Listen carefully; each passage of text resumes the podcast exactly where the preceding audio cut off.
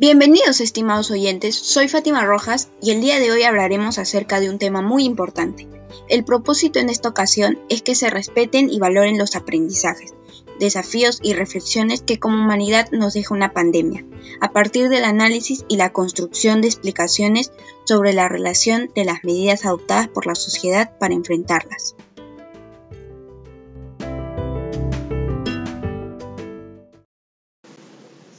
Una pandemia afecta a la humanidad de manera negativa en distintos aspectos, como en lo político, social, económico y científico.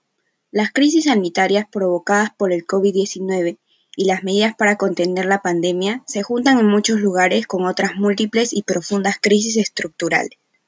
La pobreza, el hambre, las consecuencias del cambio climático, la injusticia de género y la economía explotadora del cuidado. Bárbara Umbig, 2020. Los grupos vulnerables son golpeados de manera doble y hasta el triple. El confinamiento, aunque necesario, es brutal visto desde una perspectiva global y costará vidas humanas, ya que las personas en el sector formal e informal que viven del sustento diario van a perder su trabajo. La lucha contra la pandemia significa, para ellas, ponderar entre el riesgo de infectarse con el virus o de no comer.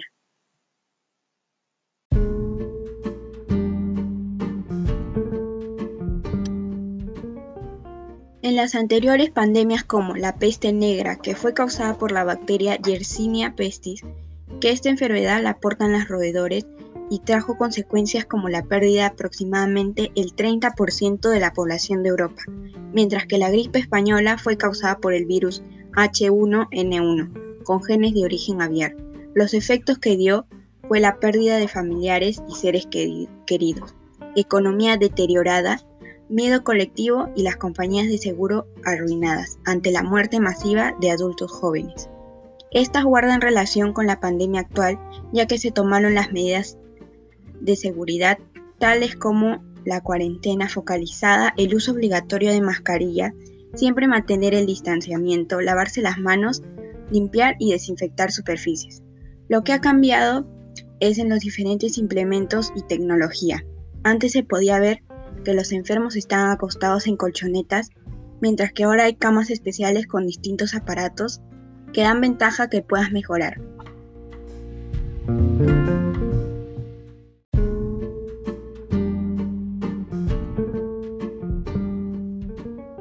La importancia que estos generan es que podemos adaptar distintos hábitos para la prevención, aprender a ser más conscientes de lo que sucede, así como menciona Clara Luengo, 2020.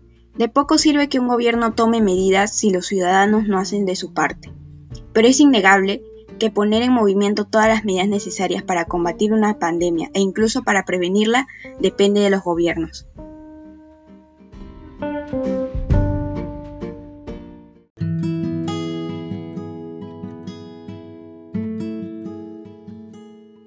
Según MINSA 2020, esta medida ha permitido salvaguardar de la muerte a más de 145.000 personas solo en nuestra capital. La cuarentena salvó a gran parte de la población peruana. Acerca de lo mencionado, las medidas que tomó mi país no fueron lo suficientemente buenas. Entonces, la oportunidad de mejora que les daría es promover el comercio de productos peruanos, ya que las fronteras seguirán cerradas y los productos de otros países aún no podrán ingresar. Otro asunto es acerca del bono, una solución para eso sería ir presencialmente a las casas de las personas y ahí mismo entregar el dinero, o hacer la verificación que es una vivienda en un estado no adecuado, para así tener una buena administración y organización de estos.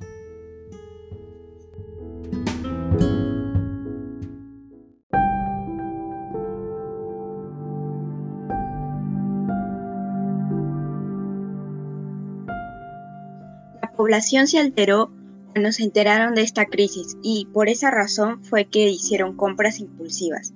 Sin embargo, otra parte de la población se encontraba preocupada, ya que ellos no contaban con algún trabajo que les brinde beneficios básicos, así que decidieron salir a las calles a vender cualquier cosa, para poder sustentar a su familia. Entonces, la solución que dieron las autoridades fue hacer canastas con recursos alimenticios, además de bonos para el beneficio de personas que no contaban con un trabajo estable. Sin embargo, estos no llegaron a los que más lo necesitaban. El 71% de pobladores en el Perú cuenta con trabajos informales, además de que solo el 21,9% de la población pobre cuenta con un refrigerador. Todo esto debido a que no poseen con los requisitos para entrar a un trabajo en el que cuenten con los beneficios básicos que serían el seguro médico, un sueldo fijo y entre otras cosas.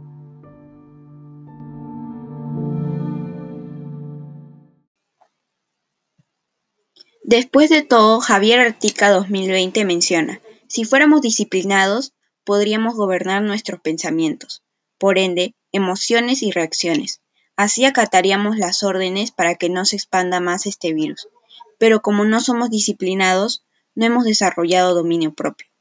Dicho en otras palabras, los pobladores no son conscientes, pero a pesar de esto no tienen por qué desobedecer las órdenes de las autoridades.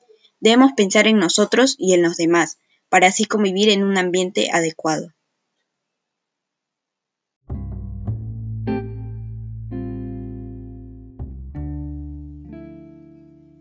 Por otro lado, según Viviana Ola 2020, en nuestra sociedad falta mucha reeducación y ahora con esto se ve la urgencia de cuán permisivos somos en muchos aspectos de la vida.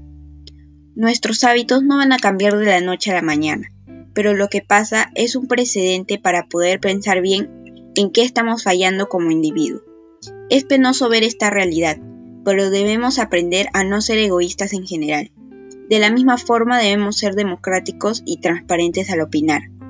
Contribuir a promover un diálogo más activo. Además, es necesario para realizar el principio de inclusión social. Así que hagamos un alto y reflexionemos sobre nuestro estilo de vida.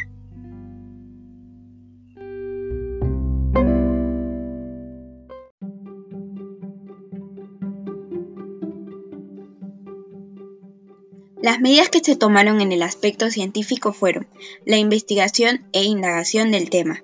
Se han creado muchos prototipos de vacunas en diferentes países para el coronavirus. Además, ya están pasando por pruebas a las personas para ver cómo es la reacción del cuerpo ante esta, y dependiendo de eso es que lo comercializarán. También existen tratamientos y gracias a la tecnología tenemos muchos artefactos que están ayudando a que varias personas se recuperen y así eviten que la tasa de mortalidad aumente.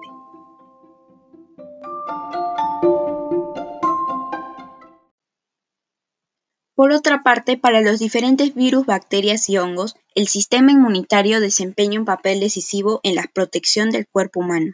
¿Y por qué actúa contra estas? Se enfrenta a contaminantes ambientales y participa en la cicatrización de heridas y tejidos dañados. Igualmente lucha contra los agentes patógenos. Este mecanismo actúa desde el nacimiento, y las dos herramientas de defensa más importantes de la defensa innata no específica son los macrófagos y células NK, Natural Killer. Cuando ciertos virus o bacterias consiguen entrar al cuerpo, por ejemplo, por una herida, se activan estas células de defensa, identifican al agente fagocitan la célula extraña y la destruyen. además de las barreras para la protección del sistema inmune, y están distribuidas en tres partes primarias, piel, mucosa, saliva y lágrimas. En las secundarias, glóbulos blancos, macrófagos, fagocitos, basófilos, neutrófilos, eosinófilos y manocitos. Terciarias, glóbulos blancos, linfocitos T y linfocitos B. Son muy importantes ya que éstas nos ayudan a poder combatir el virus. Sin embargo, hay muchas personas que tienen enfermedades previas y por esa razón su sistema no está fortalecido. Entonces, tenemos dos tipos de pacientes, los de alto riesgo, por ejemplo, que sufren de neumonía, diabetes, enfermedades cardíacas o renal crónicas, entre otras. El otro tipo de paciente es el que no tiene síntomas.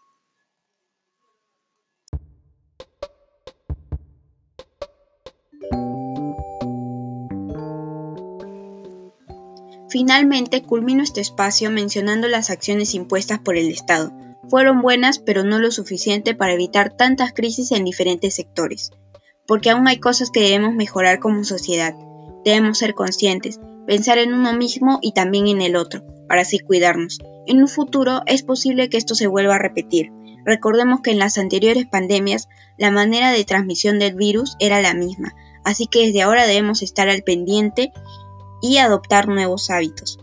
El uso de la mascarilla es primordial para poder protegernos de la propagación de gérmenes que pueden entrar por nuestra boca o nariz, al igual que el lavado de manos, ya que previene enfermedades e infecciones de las personas que se tocan los ojos, la nariz y la boca sin darse cuenta. Además, utilizar jabón puede eliminar microbios para evitar la propagación de infecciones a otras personas.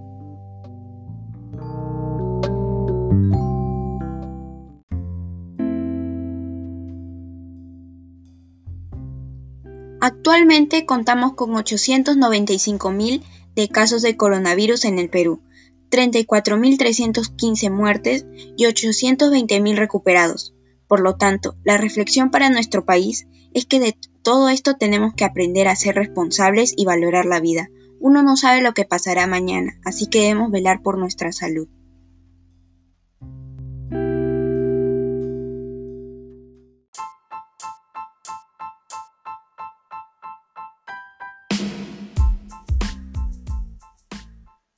Hemos llegado al final de este podcast. Espero que les haya gustado mucho la información que les compartí. Recuerden siempre tomar las medidas de prevención necesarias para evitar contagios y cuidar a sus familias. Hasta la próxima ocasión.